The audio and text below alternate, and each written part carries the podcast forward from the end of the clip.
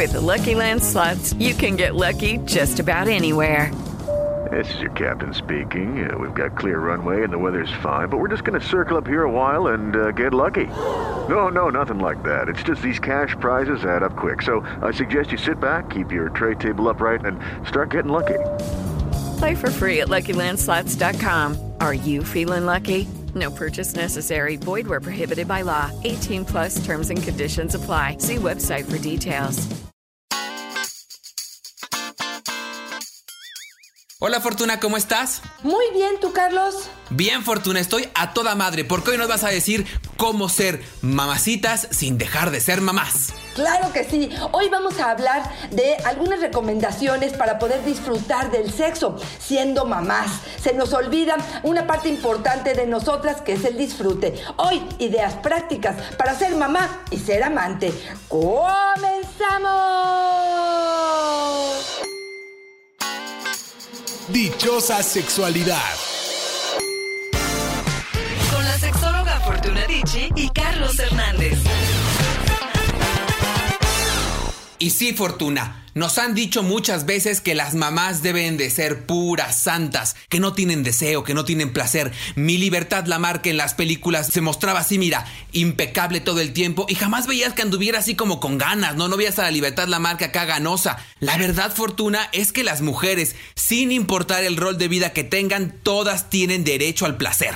Por supuesto, pero creo que hablas con mucha verdad en el hecho de que crecimos con la creencia de que una mujer puede ser mujer, puede desear, puede ser jacarandosa, puede estar alerta de su deseo, de su cuerpo, mientras no sea madre. Una vez que es madre, desde que empieza el embarazo, pareciera que la consigna es te alejas del placer, te alejas de la sexualidad porque es impura, porque no es moral porque no tiene que tener conductas libidinosas, porque este, definitivamente es algo negativo con respecto al rol sensato de las madres que tienen que tener.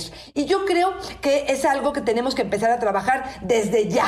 Claro que desde hace muchos años hemos empezado a darnos cuenta que somos mujeres y no dejamos de serlo por ser madres, pero sí cuesta mucho trabajo, Carlos. Sí creo que hay que hacer un trabajo arduo de esta parte de las creencias donde hay que cuestionarnos estas consignas con las que crecimos y entender que sí, que hormonalmente, efectivamente, hay un cambio en nuestro cuerpo, cambia probablemente también la cuestión física, hay estrías, se caen los senos, los senos producen leche y de pronto esto nos hace ver como poco sensuales y como que los senos tienen un significado distinto por algún tiempo y nos cuesta trabajo relacionarlo con la vida erótica. De pronto nos damos cuenta que las prioridades han cambiado, que el sacar adelante a este bebé o darle el tiempo adecuado o la atención adecuada ha cambiado en nuestra escala de valores en cuanto a nuestra familia. También es cierto que a lo mejor el tiempo de calidad o la atención, la imaginación, la fantasía que utilizábamos con la pareja para estos juegos recreativos se ha quedado a un lado y ha entrado a el mundo, a esta mujer nueva y diferente, donde la sexualidad queda yo creo que relegada a cuarto, quinto, sexto o hasta ningún punto de importancia en la vida de las mujeres. Pero creo que es algo vital, es algo que nos construye, es algo que nos conecta y es algo, como tú decías, un derecho que no tendríamos que perder de vista. Y la verdad, Fortuna, es que no es tarea fácil. Cuando pensamos en resignificarlo desde acá, ahora sí que desde tú, desde tu casa, yo desde la mía, parece bien sencillo, pero nos han dicho tantas cosas que deben cumplir tanto las mujeres como los hombres en los roles establecidos socialmente que salirte de este lugar es muy complicado, no solamente por nuestra determinación de resignificarlo, sino también porque el entorno nos empuja para seguir en, en estos límites, para seguirnos sintiendo así. Y entonces cuando experimentamos ya la maternidad, nos vemos limitados. Por ejemplo, Gloria nos dice, la maternidad me mató el deseo, me siento cansada, lo que menos quiero es sexo. ¿Por qué a los hombres no les pasa esto? Nos dice. Bueno, porque los hombres no están 24 horas del día con su bebé, eh, cuando menos en un principio, o es lo que la mayoría de las mujeres reportan. Primero, por el estrés que vivió durante el parto, durante el embarazo, por todo el juego de hormonas que genera su cuerpo para producir la leche, porque eh, generalmente ella es la que se despierta en las noches para cubrir las necesidades del bebé, porque para muchas el posparto implica una depresión que muchos médicos no hablan de ella, muchas mujeres tampoco lo hablan y se sienten con un rechazo de pronto al bebé, pero también con un rechazo a su vida, con malestar, con incomodidad y no saben cómo acomodar estas emociones y creo que es importante de vez en cuando hablar de ello de forma natural. Pero creo que mencionaste dos cosas que quiero tomar en cuenta. Una es el cansancio. Sí, efectivamente, el cansancio lo sabemos, como el estrés, son situaciones que debilitan el deseo, que alejan la posibilidad de la energía vital que requerimos para la intimidad. Y sí, la mayoría de las mujeres al principio están agotadas.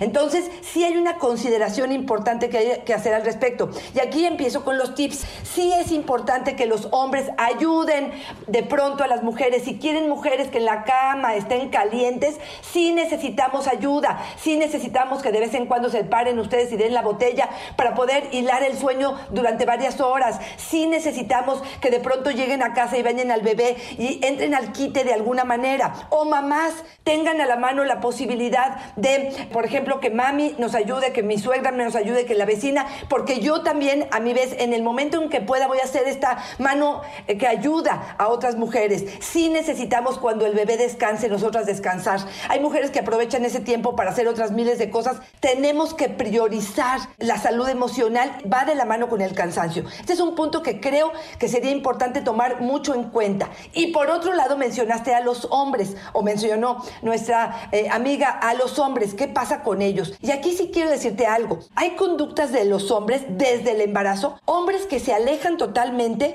del contacto físico con esta mujer, que te dicen, hasta antes de que se quedara embarazada, la veía como una mujer perfectamente eh, común y corriente. Hoy que se embaraza, hoy la veo como la madre de mis hijos, hoy no puedo pensar, y te lo voy a poner la escena tal, tal cual, no puedo pensar tener a esta mujer con el pene en la boca, siendo que mi hijo está en su vientre, o no puedo pensar penetrarla, siendo que voy a llegar con mi pene a tocar a este bebé y este bebé, bebé se va a dar cuenta de lo que está sucediendo. Hombres y mujeres que estén escuchando este podcast, de ninguna manera ese pene va a llegar a entrar en contacto con ese bebé. Ténganlo muy en cuenta. Hay un cervix que protege eh, al bebé, tiene una bolsa que lo protege y ni que tuvieran un pene donde fuera delgado, delgado, delgado al final, que pudiera llegar con el cervix hacia allá. Por favor, quítense esa idea de la cabeza. El cuerpo está diseñado perfectamente para poder seguir teniendo intimidad durante el embarazo y que esto no dañe al bebé. Al contrario,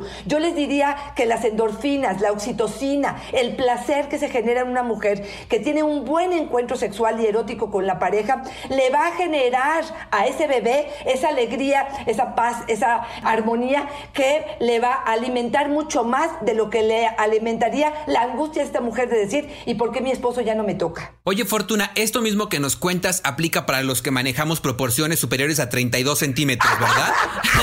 Por supuesto que sí, para todos. Es, eh, acuérdense que finalmente el cervix es un tope donde no permite que el pene entre mucho más. No es que el pene de un hombre más grande va a llegar a el útero, a la matriz, va a toparse con el cervix como todas, va a entrar 10, 11, 12 centímetros y es todo lo que va a entrar. Aunque lo tengas de 35, mi rey, solo entra una parte y no va a lastimar a esa mujer. Oye, algo que comentas que a mí me parece súper importante son las características mágicas que nuestro pensamiento le damos a la maternidad. Porque somos una persona antes de la maternidad y otra persona después de la maternidad. Me parece que sí tiene mucho que ver, por supuesto que debe haber cambios biológicos y todo, y cambios de hábitos y todo esto, pero también tiene una forma muy importante de cómo nosotros nos resignificamos y de este pensamiento mágico que tenemos en torno a la maternidad y que hemos comprado de todos los elementos del entorno que nos rodean. Por ejemplo, Isa nos dice, antes no me importaba hacer cosas nuevas, poco convencionales, ahora cuando soy mamá, me reconozco como tal y todo me parece sucio, no apropiado para mi nueva condición, nos dice. ¡Guau! Excelente pregunta, excelente participación. Porque fíjate, nos damos el permiso, y voy a ser muy burda con mi lenguaje, de hacer porquerías,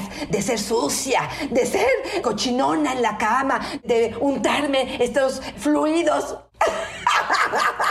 que hay, pero cuidadito y aparece entonces un bebé porque entonces le damos el valor o le depositamos el valor de algo sucio y cochino con lo que estamos haciendo. ¿Por qué cambia el concepto cuando tenemos hijos? Y aquí es donde justamente entra esta necesidad de replantearnos estos pensamientos que tenemos. Si realmente es sucio y cochino, ¿por qué lo hacías antes? ¿Y por qué el hecho de tener un bebé va a significar que estás quedando mal con quién? ¿Qué estás haciendo mal con respecto a lo que estás viviendo? Creo que ahí es donde tendríamos que ajustarnos y entender. Fíjate, Esther Perel dice que cuando estamos en modo mamá, nos cuesta trabajo estar en modo amante. Y ojo, chequen que en el transcurso del programa del día de hoy vamos a hablar de el concepto de amante como una persona que ama, no como la tercera o la cuarta persona. Pero aquí el concepto de Esther Pérez al que se refiere es, sí, si yo en mi cabeza estoy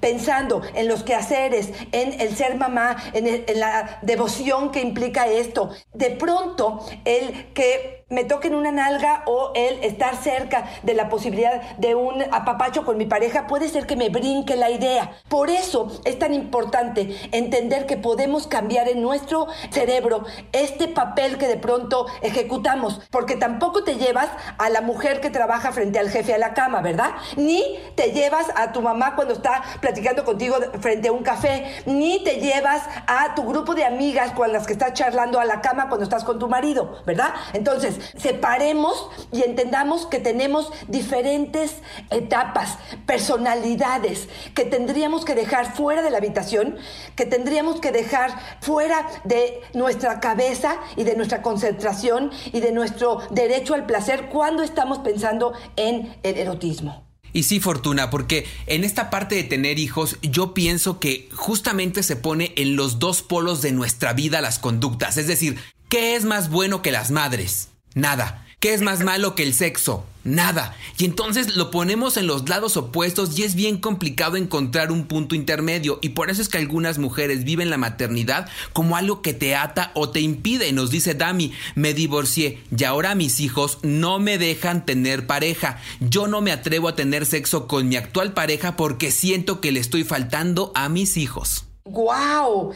Otra vez es replantearte qué tiene que ver tu vida erótica, tu placer, tu deseo, el derecho al placer. ¿Qué tiene que ver esto con ser indigna ante los ojos de tus hijos? ¿O en qué estás afectando, en qué estás molestando a tus hijos en ese sentido? Perdón, voy a poner un ejemplo bien cochinón, Carlos. Hoy no sé qué me pasa, pero estoy bien cochinón. Es cuando me caes bien mi fortuna. A ver, sentarte en el excusado, hacer del dos ¿Piensas en ese momento en que estás ofendiendo a tus hijos?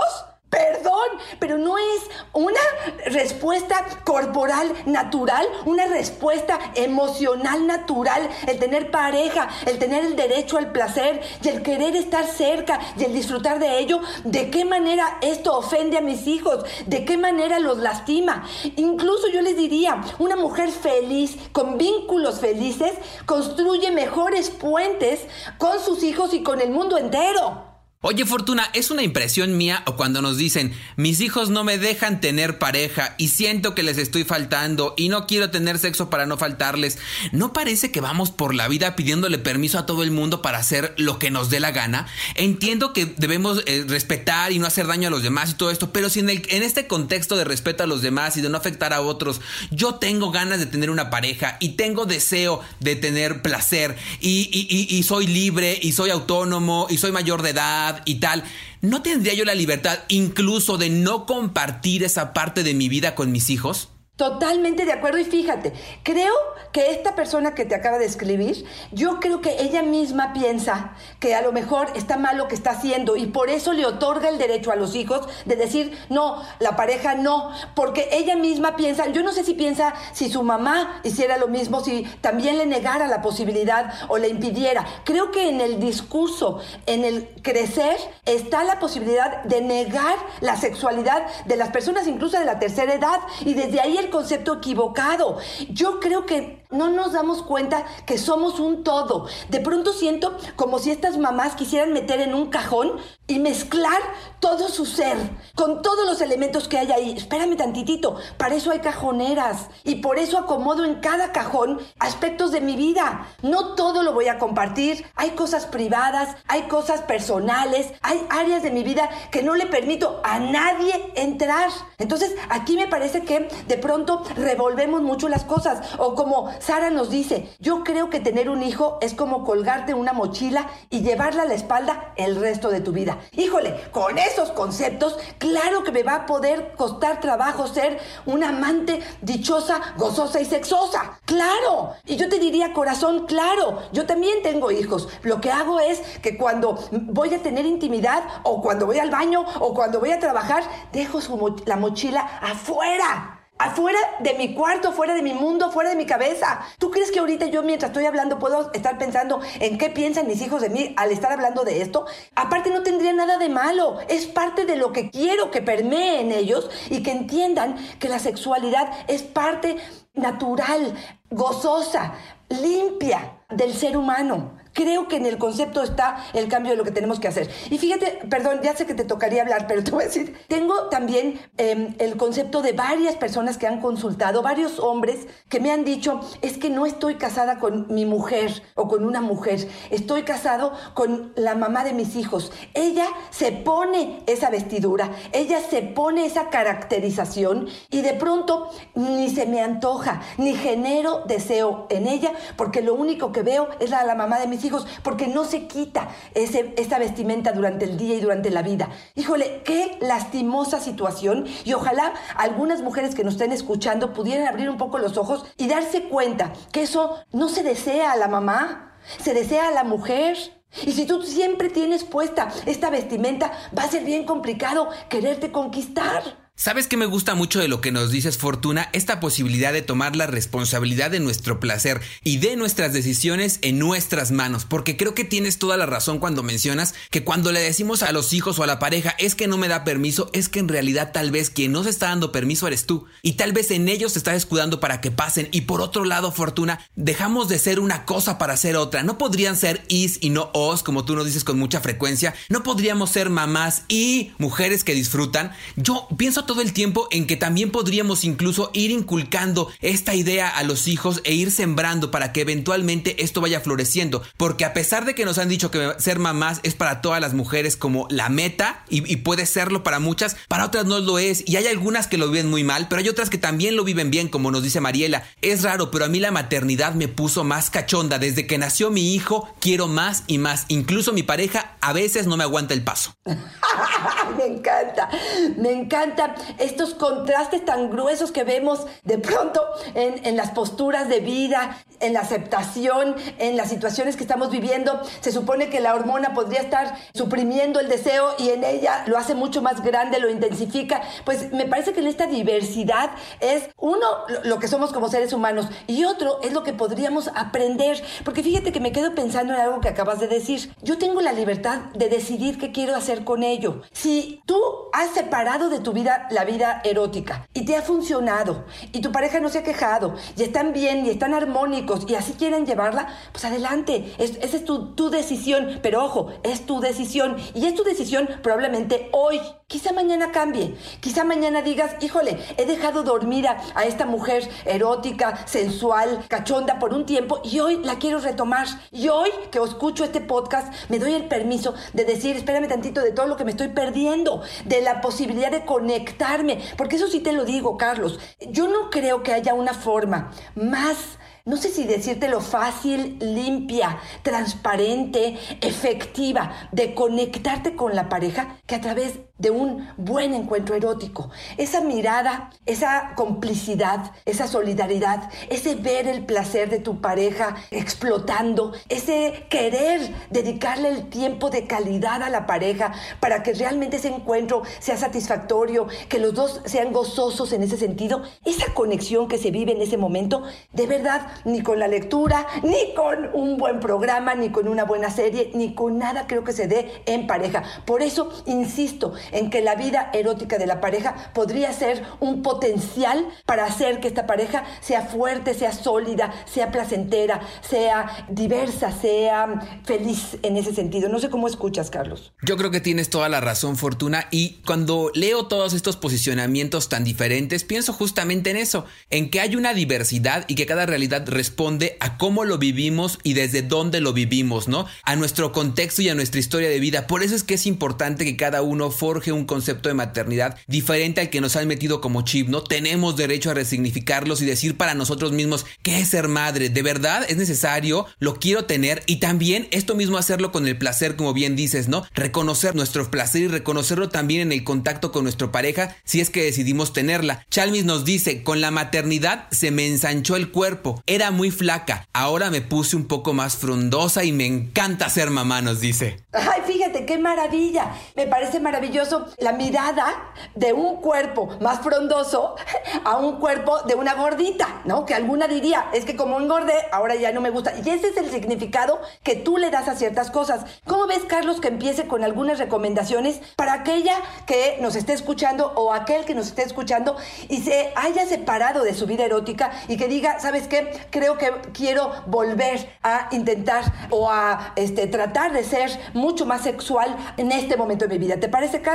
Yo te diría reconectarte. No hables de niños todo el tiempo. Es tentador, quieres compartirlo, quieres recargarte un poco en la pareja, pero por favor, conversa de cosas distintas, interesantes, divertidas, si quieres así decirlo. Pero de alguna manera el tema no puede ser todo el tiempo los niños, el quehacer, las quejas con respecto a lo que está sucediendo, aunque sean nada más de placeres. Busquen otras cosas que sean interesantes para ustedes. Sean creativos. Busquen cosas divertidas que hacer en la cama. Probablemente también la monotonía no nos ayude. De pronto es un rapidín en el segundo que tenemos que el niño se durmió o que los niños se acaban de dormir y sabemos que el sueño es profundo. Este es el momento de hacerlo. De pronto esto puede ser tedioso y puede regresarnos al mismo lugar. Bueno, pues buscar cosas distintas.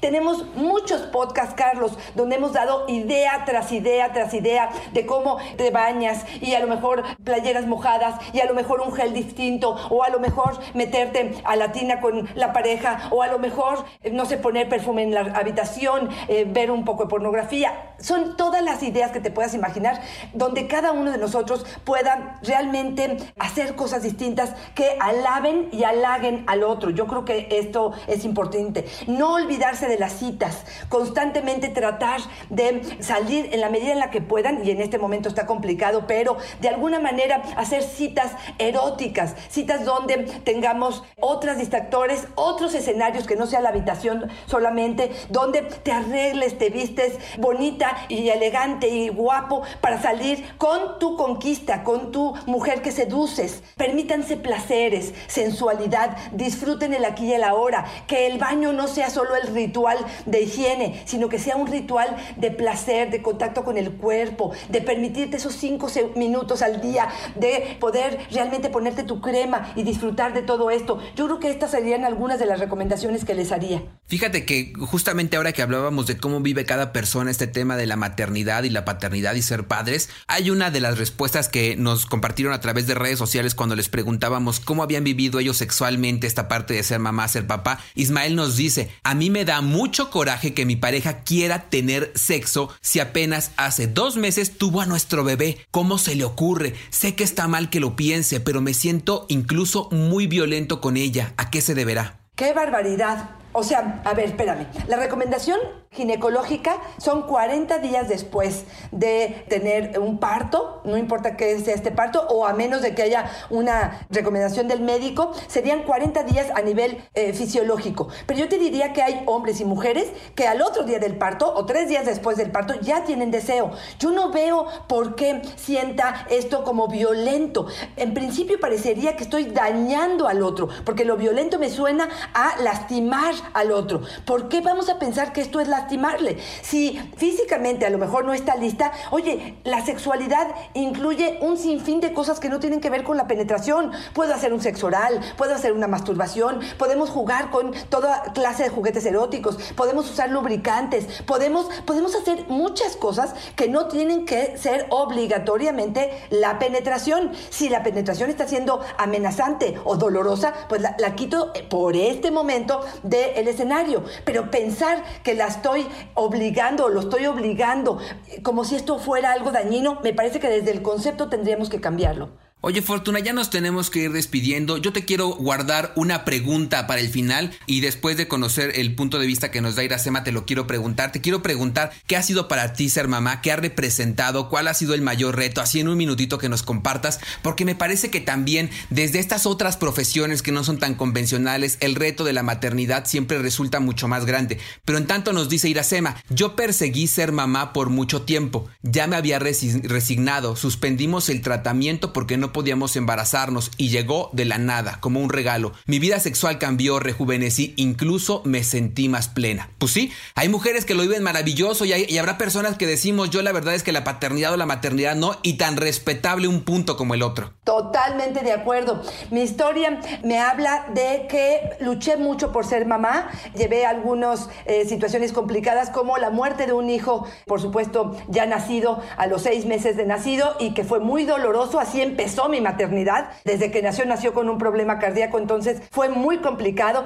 Después tuve ocho años de infertilidad. Mis hijos son de in vitro, entonces de alguna manera también esto me hizo luchar mucho por esto. Yo bendigo cada instante, cada momento de mi vida por ser mujer, porque me otorgó la oportunidad de vivir en esta época donde la ciencia me ayudó y por supuesto de ser mamá. Para mí la maternidad ha sido un privilegio, ha sido una cosa maravillosa que no te voy a decir que no, ha sido complicada, hay que estar poniendo atención en muchas cosas. Hoy que mis hijos son adultos, te digo, no dejamos de ser madres, seguimos preocupadas y ocupadas en su crecimiento, en su eh, salud emocional, en todo lo que tenga que ver. Pero fíjate que en ese sentido creo que sí aprendí muy claramente desde muy joven a separar mi vida erótica, mi placer de lo que tiene que ver con la maternidad. Creo que son cosas totalmente distintas y en mi criterio no creo de ninguna manera que yo lastime, que yo ofenda, al contrario, creo que mientras más feliz sea yo, más feliz puedo ser con ellos y inyectar esta vitalidad maravillosa este, que me da eh, a mí en particular mi vida eh, sexual. Así es que esa es mi experiencia y yo creo que, como dices tú, todos tenemos derecho a decidir si queremos o no acercarnos a esta parte de la maternidad, pero sí les dejaría un mensaje que para mí es importante, Carlos, y es decir, por favor, el ser no nos tiene que alejar de la posibilidad de ser amantes, ni del disfrute, ni del placer. Busquen sus espacios, tienen derecho al placer y lo que les genera el placer, tanto en pareja como de forma individual, no se les otorga otra actividad que tengamos. Esta adrenalina, esta oxitocina, estas hormonas que juegan en nosotras, creo que es básica e importante y no olvidarnos que para los hombres no quieren ver en nosotras a esta mamá, quieren ver en nosotras de vez en cuando también a esa amante. Ay, Fortuna, me encanta escuchar siempre tu historia porque la verdad es que aunque yo tengo decidido por lo pronto no ser padre, me emociona mucho pensar que hay gente haciendo esta labor con tanto cariño, con tanta pasión, porque creo que para ser padre se requiere también estos ingredientes indispensables. Fortuna, si te queremos contactar, si queremos sugerir temas o saber más de ti, ¿dónde te encontramos? Arroba Fortuna es mi Twitter, Fortuna Dichi Sexóloga es mi Facebook y en Instagram estoy como Fortuna Dichi. Ahí me encuentran como yo soy Carlos Hernández Fortuna. Yo y sí de verdad Fortuna me la pasé toda madre contigo. te quiero, padrecito, te quiero. Muchas gracias y este pues pronto estaremos en otro podcast. Gracias, Carlos. Bye bye.